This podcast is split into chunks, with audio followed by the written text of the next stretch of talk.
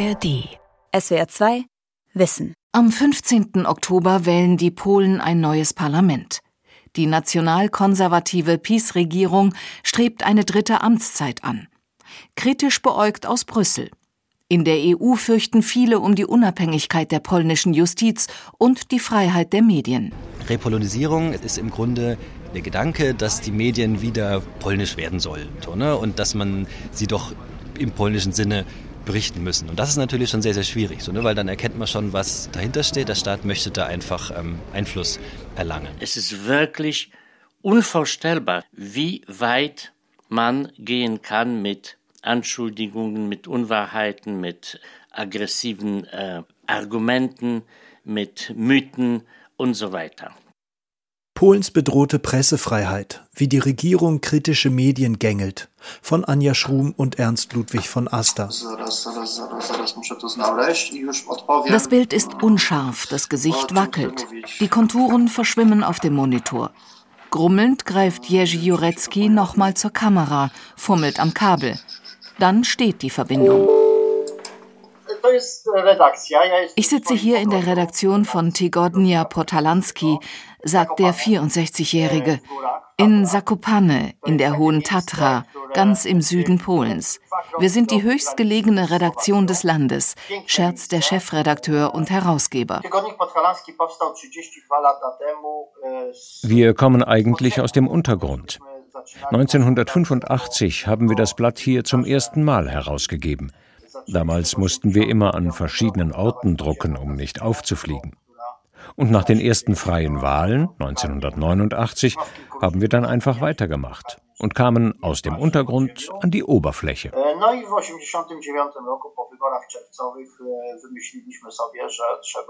Immer wieder hat Jurecki mit seiner Redaktion Schummeleien und Schiebereien in Verwaltung und Politik in der Hohen Tatra aufgedeckt. Oft ging es um die Vergabe von lukrativen Baugrundstücken und Baugenehmigungen in der beliebten Ferienregion. 2012 wurde Jerzy Jurecki in Polen zum Journalisten des Jahres gewählt. Die Beziehung zwischen seiner Zeitung und den lokalen Behörden sei schon immer schwierig gewesen, sagt er. Doch seit 2015, seit die nationalkonservative PiS-Partei an der Regierung ist, habe sich die Lage verschärft.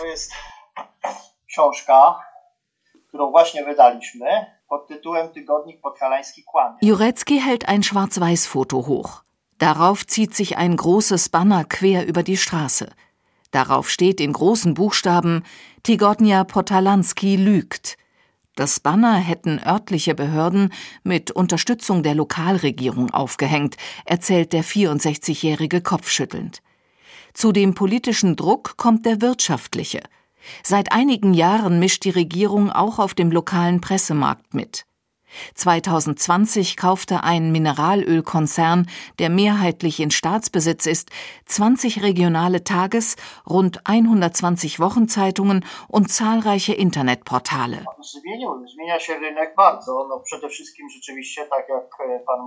Dadurch hat sich die Situation verändert. Für alle ist das wirtschaftliche Überleben zurzeit sehr schwierig. Viele Unternehmen platzieren ihre Anzeigen jetzt in eher konservativen Zeitungen, die der Regierung nahestehen. Das Überleben ist also definitiv nicht einfach. Aber wir machen weiter. Irgendwie. 40 Prozent der polnischen Bevölkerung leben im ländlichen Raum. Von hier kommt die Stammwählerschaft der PiS-Partei. Die nationalkonservative Regierung versucht alles, um die Meinungshoheit in den Regionen zu erhalten.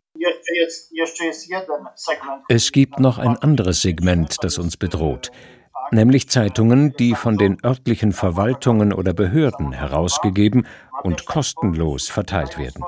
Sie erscheinen in unserer Region.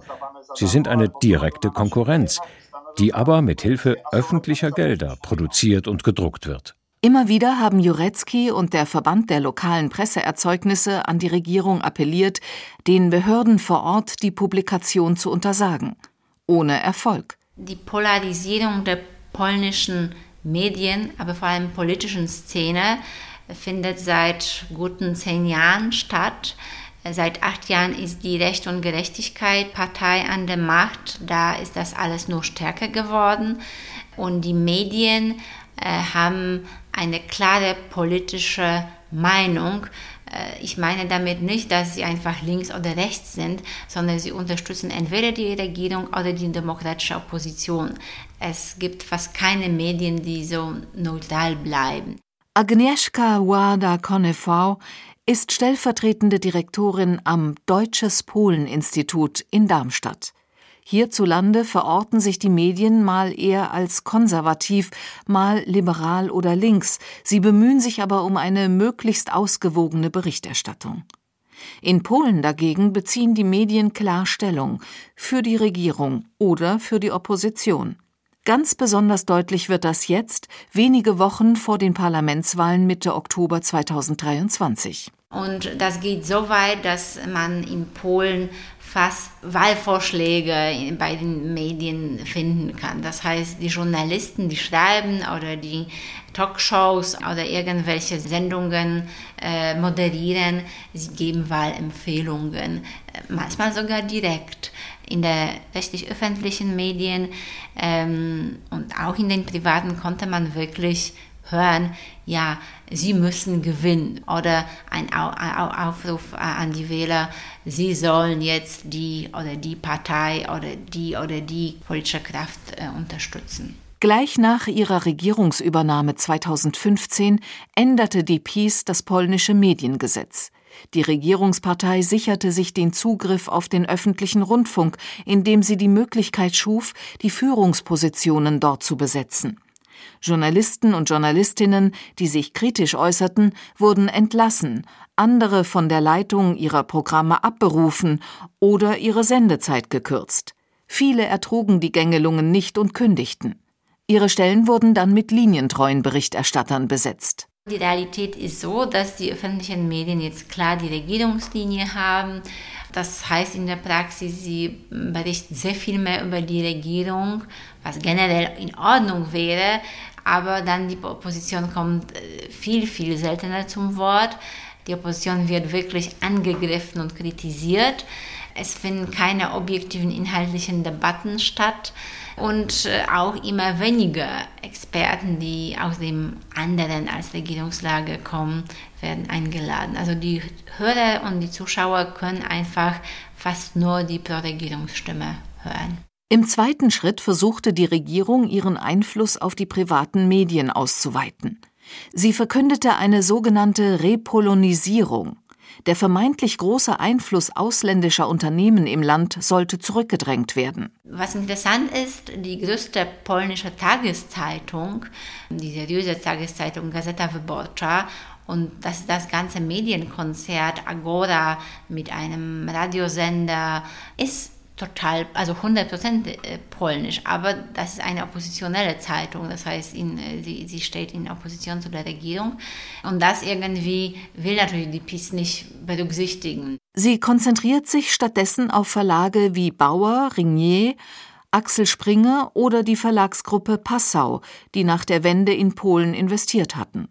Ein großer Markt mit rund 40 Millionen potenziellen Kunden lockte ob Boulevard oder Frauenzeitschriften, es entstand eine Vielzahl von oft auch unpolitischen Angeboten. Deutsche Verlage haben schon seit Jahren eine große Rolle in Polen gespielt und eigentlich das war das Problem für die PiS. Die PiS-Politiker meinen, Deutsche haben zu viel Einfluss auf die polnische Politik, Wirtschaft und die Medien äh, und deshalb sollen auch die Verlage wieder oder die Redaktion wieder Polen gehören. 2021 versuchte die Regierung, den kritischen Fernsehsender TVN aus dem Geschäft zu drängen. Bei TVN läuft mit Fakti die meistgesehene Nachrichtensendung des Landes. Der Sender gehört zur US-amerikanischen Discovery-Gruppe. Die Peace brachte ein umstrittenes Gesetz durch das Parlament, demzufolge außereuropäische Mehrheitsbeteiligungen an polnischen Medienunternehmen verboten werden sollten. So wollte man Discovery dazu zwingen, seine Mehrheit am TV-Sender zu verkaufen. Doch die sogenannte Lex TVN wurde im letzten Moment von Staatspräsident Andrzej Duda gestoppt. Nicht zuletzt auf Druck der US-Regierung, wie in Warschau zu hören war. Zu Besuch bei Radio 357 in Warschau. Die Journalistin Agnieszka Schweigier, die hier alle nur Aga nennen, grüßt kurz einen Techniker, der am Mischpult des einzigen Sendestudios sitzt. Jetzt um 22 Uhr läuft nur noch Musik vom Band. Gesendet wird aus dem Tiefparterre eines Theaters. Ein langer Gang dient als improvisierter Aufenthaltsraum. Rechts geht's in das Großraumbüro. Wow, sorry, I don't know what it, it is. It's kind of a gift. Uh, wow. Aga war ein paar Tage auf Recherche. Jetzt liegen zwei Pakete Kräuter und eine Flasche Likör auf ihrem Schreibtisch, Geschenke ihrer Hörer. Unglaublich finde sie das, sagt Aga. Das Publikum sei treu und dankbar. Dabei ist Radio 357 noch ganz jung. Es wurde Ende 2020 von ehemaligen Beschäftigten des öffentlichen Polskie Radio 3 gegründet, kurz Trójka genannt. Sie hatten genug von Einflussnahme und Gängelung. Zaczynało się od takich spraw, że na przykład nie można było mówić, że w serwisach informacyjnych. Ein einfaches Beispiel. Es war zum Beispiel nicht mehr okay zu sagen, dass Andrzej Wajda ein großartiger Regisseur gewesen ist. Große Künstler, die nicht mit der Regierung sympathisierten, kamen im Programm nicht mehr vor. Und bevor man Gäste ins Studio einlud, musste man sich von der Direktion eine entsprechende Liste mit Namen sowie Inhalten genehmigen lassen. Und auch beim Frauenstreik. Die Frauen zogen durch die Straßen und in den Nachrichten kam es nicht vor tak jakby nie było sprawy. No było dużo takich przykładów. Zamknięte cmentarze to na skutek zdarzeń ostatnich tygodni, ostatnich wydarzeń. Die Situation eskalierte schließlich, als der bekannte Rocksänger Kasik ein Spottlied schrieb über den Friedhofsbesuch eines alten Mannes mit Leibwächtern und Limousinen. In der Corona-Zeit, während alle anderen zu Hause bleiben mussten. Der Name des Mannes wird in dem Lied nicht genannt, aber allen ist klar, wer gemeint ist. Peace-Chef Jarosław Kaczynski. Das Lied stürmt die Troika-Charts, aber der Chef ordnet an, es nicht zu spielen. Auf YouTube ist es nach wie vor zu sehen. Doch das Sendeverbot habe bei Troika damals die Bombe explodieren lassen, erinnert sich Aga. Unzählige Beschäftigte kündigten. Zurück blieb eine fassungslose Hörerschaft. Chodzi o to, żeby wiedzieli, że to była stacja naprawdę, ja tych czasów nie znam, bo jestem, wiadomo, no, no znowu wychodzi, że jestem za młoda. Um die Situation zu verstehen, muss man wissen, dass Trójka sehr, sehr bedeutend für Generationen von Polen war. Troika lief während der Verkündigung des Kriegsrechts. Troika lief in den Studentenwohnheimen. Ein Radio für den ganzen Flur. Troika lief, als die Panzer durch die Straßen rollten. Troika war das Fenster zur Welt. Była naszym, naszym, no, moich rodziców czy moich krewnych oknem na świat. Am Collegium Polonicum in Slubice, einer Außenstelle der Universität Posen, holt sich Krzysztof Wojciechowski einen Kaffee und zwängt sich dann an einen kleinen Besprechungstisch in seinem Büro. Ich sage Ihnen ganz offen, dass ich seit 2016, also schon ein Jahr nachdem die neue Regierung die Macht übernommen hat, nicht regulär die Nachrichten schaue und das Fernsehen schaue. Aber zweimal im Monat unternehme ich einen neuen Versuch und äh, jedes Mal bin ich immer weiter schockiert. Wojciechowski schüttelt den Kopf. Seit mehr als 30 Jahren verfolgt der Soziologe und Philosoph den Wandel der polnischen Gesellschaft und ihr Verhältnis zu Deutschland. Eine Geschichte der langsamen, aber stetigen Annäherung, sagt Wojciechowski. Normalität unter Nachbarn. Davon ist im öffentlichen Rundfunk mittlerweile nichts mehr zu sehen. Hier erscheint Deutschland als ein Land am Abgrund, wo LGBT-Plus-Anhänger und Geflüchtete die Gesellschaft zersetzen. Und nicht nur das. Bericht Nummer zwei über Deutschland. Die Deutschen tun alles, um die Entwicklung in Polen zu unterbinden, ja. Plündern das Land aus, schädigen das Land, das und das und das, ja. Gleichzeitig natürlich äh, betreibt man Handel mit den deutschen Firmen und, und, und ja, sozusagen Business as usual, aber im Fernsehen ist das das, ja. Vor den Wahlen wird fast täglich vor der Dominanz des deutschen Nachbarn und vor dem Ausverkauf der polnischen Interessen gewarnt.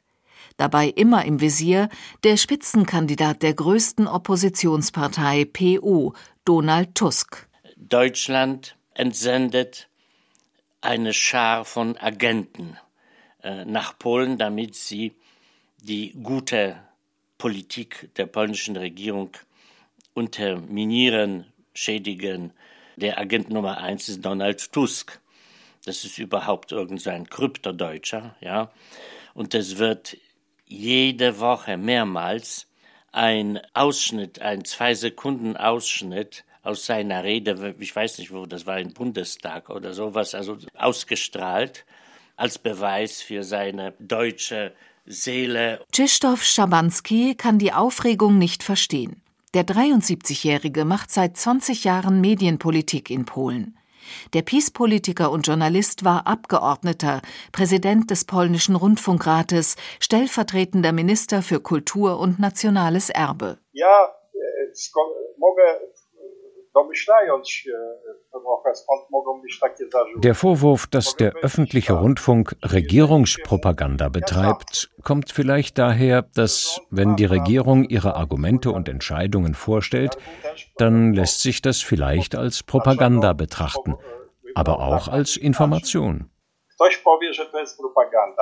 Seit 2016 ist Schabanski Vorsitzender des Rats für nationale Medien. Das fünfköpfige Gremium, geschaffen kurz nach der Regierungsübernahme der PiS, bestimmt, wie die Spitzenpositionen im öffentlichen Rundfunk besetzt werden. Und das nach Recht und Gesetz, wie Schabanski immer wieder betont.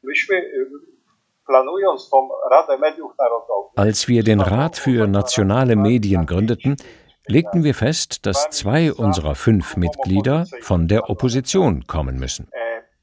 Das haben wir nicht aus Nächstenliebe gemacht, sondern weil wir selbst auch so oft in der Opposition waren. Wir glauben, dass es wichtig ist, dass auch die Opposition mitbekommt, was bei den öffentlichen Rundfunkanstalten vorgeht. Natürlich ist es richtig, dass drei Stimmen im Rat für die Mehrheit reichen. Natürlich ist die Opposition in der Minderheit aber sie kann mitverfolgen, wie die Entscheidungen gefällt werden. Und das war uns wichtig.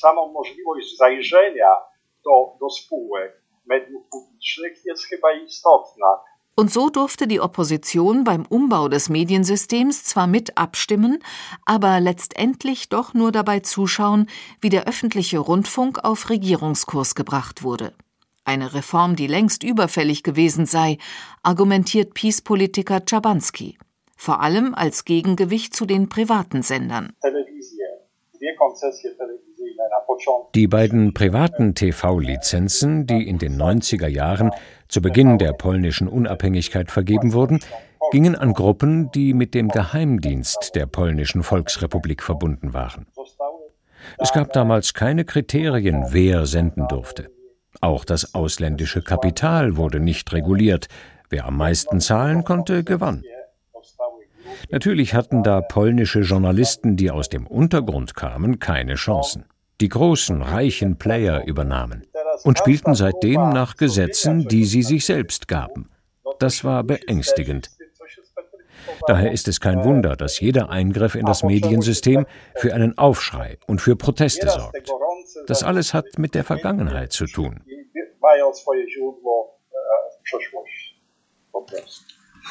Seit Jahrzehnten pflegen die Nationalkonservativen die Legende vom Verrat. Kurz nach der Wende hätten kommunistische Geheimdienstler und ausländisches Kapital gemeinsame Sache gemacht und das Land unter ihre Kontrolle gebracht. Gegen diese vermeintliche Fremdbestimmung kämpft die PiS noch heute und verordnet der Gesellschaft eine Rückbesinnung auf nationale, konservative und katholische Werte. Politisches Personal wird dabei nach Belieben ausgetauscht. Selbst altgediente Peace-Getreue sind nicht sicher. So wurde der Intendant des polnischen Fernsehens TVP, Jacek Kurski, nach sieben Jahren im Amt überraschend abberufen. Agnieszka Wada vom Deutsches Polen-Institut. Also man ist schon gewöhnt, dass ungewöhnliche äh, Sachen passieren. Deshalb auch die Entscheidung, dass der Intendant gehen musste, war eine Überraschung soweit. Aber nicht überraschend, weil man weiß, die PiS steuert so alles. Und äh, das war auch ein Zeichen für die anderen. Sie müssen bitte treu bleiben, weil wenn nicht, oder wenn, wenn sie mal verdächtig sein sollten, dann müssen sie auch gehen. Also das ist die Art und Weise, wie die Peace Politik macht. Die Programmpolitik der Peace hat allerdings dazu geführt, dass viele Menschen dem öffentlichen Rundfunk nicht mehr vertrauen und abgeschaltet haben. Die Zahlen zeigen, dass die Zuschauer und die Zuhörer jetzt nicht so gerne vor allem den Nachrichten, die glauben. Es gibt natürlich die Peace-Wähler, die immer noch diese Nachrichten äh, sich anschauen und sie sind äh, überzeugt, dass es wirklich Information, äh, was sie da finden. Aber ja, die Fernsehkanäle vor allem haben sehr viele Hörer verloren. Auch die Hauptradiosender, die öffentlichen, haben viele verloren. Um den Wechsel zu den privaten Programmen zu erschweren, startete die Peace im Wahljahr 2023 eine weitere Gesetzesinitiative. Die sah vor, dass die ersten fünf Kanäle der digitalen Anbieter mit öffentlichen Fernsehprogrammen belegt werden müssen. Die beliebten privaten Programme dagegen sollten erst weiter hinten auftauchen. Da haben sich die Techniker gefragt, um Gottes Willen, wie können sie das jetzt schaffen? Aber vor allem, das war natürlich eine politische Nachricht. Die Regierung will wirklich jetzt alles beeinflussen, sogar was man auf dem Sofa unter Nummer 1 oder 2 hat. Aber das ist ein Zeichen, wie weit diese Regierung gehen will im Thema Medien. Wie weit die polnische Regierung geht, beobachtet auch Christopher Resch. Er ist Sprecher der deutschen Sektion von Reporter ohne Grenzen und viel unterwegs. Alljährlich veröffentlicht die Organisation die Rangliste der Pressefreiheit. Bevor die PiS 2015 Regierungspartei wurde, nahm Polen Rang 18 ein. Heute liegt das Land auf Platz 57. Was wir in Polen auch leider ganz häufig äh, beobachten, und da ist Polen auch mit in der traurigen Spitzengruppe in Europa, sind ähm, Klagen gegen ja, die Arbeit von Redaktionen und auch gegen einzelne Journalisten und Journalistinnen. Man nennt das verschiedene Begriffe, aber unter anderem SLAPS, das ist englische Abkürzung für Strategic Lawsuits Against Public Participation, also Klagen gegen ähm, ja, die Teilhabe sozusagen öffentlicher Art und damit sind Journalisten und Journalistinnen gemeint. SLAP-Klagen, zu Deutsch strategische Klagen gegen öffentliche Beteiligung, sind Gerichtsverfahren, mit denen versucht wird, Kritiker einzuschüchtern. Also diese SLAP-Klagen kommen durchaus von der PiS selber, also von der Partei oder auch von einzelnen Politikerinnen und Politikern. Es ist nicht so, dass zum Beispiel eine Firma oder ein, ein Konzern klagt, der sich irgendwie da im Markenrecht falsch behandelt fühlt oder so. Nee, das sind wirklich aus unserer Sicht politische und politisch motivierte Klagen mit dem Ziel, die Journalisten und Journalistinnen mundtot zu machen. Langwierige Prozesse, bei denen oft von vornherein klar ist, dass sie keinerlei Chancen auf Erfolg haben.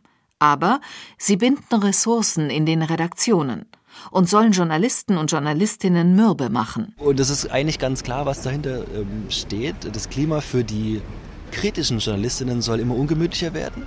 Die unkritischen, die, die können gerne weiter berichten so. Piotr Pacewicz läuft mit seinem Laptop durchs Haus. Die Kamera zeigt dunkle Deckenbalken, einen alten Holzofen, gekalkte Wände. 120 Jahre ist das Bauernhaus alt, erzählt Pacewicz. Yeah. So, this is my wife. Pacewicz arbeitet im Homeoffice, wie viele Mitarbeiter des Online-Portals Okopress. Oko, das ist die polnische Abkürzung für Zentrum für zivile Kontrolle. Oko ist aber auch das polnische Wort für Auge. Die Stiftung wurde im Juni 2016 gegründet, ein gutes halbes Jahr nachdem die PiS bei den polnischen Parlamentswahlen die absolute Mehrheit erzielt hatte. Piotr Pacewicz, bis dato viele Jahre leitender Redakteur bei der Gazeta Wyborcza, wurde zum Chefredakteur ernannt. 15 Mitarbeiter begannen mit investigativem Journalismus und Faktenchecking. Stopniowo, stopniowo myśmy, że tak powiem, zmieniali trochę tę formułę. To znaczy, no, można powiedzieć o kilku takich im Laufe der Zeit haben wir unser Vorgehen geändert. Das Faktenchecking wurde langweilig und brachte nichts Neues. Denn diese auf Lügen basierenden Systeme wiederholen ihre Falschaussagen immer und immer wieder. Früher beschäftigten sich rund 60 Prozent unserer Artikel mit Faktenchecking. Heute sind es nur noch rund 10 Prozent.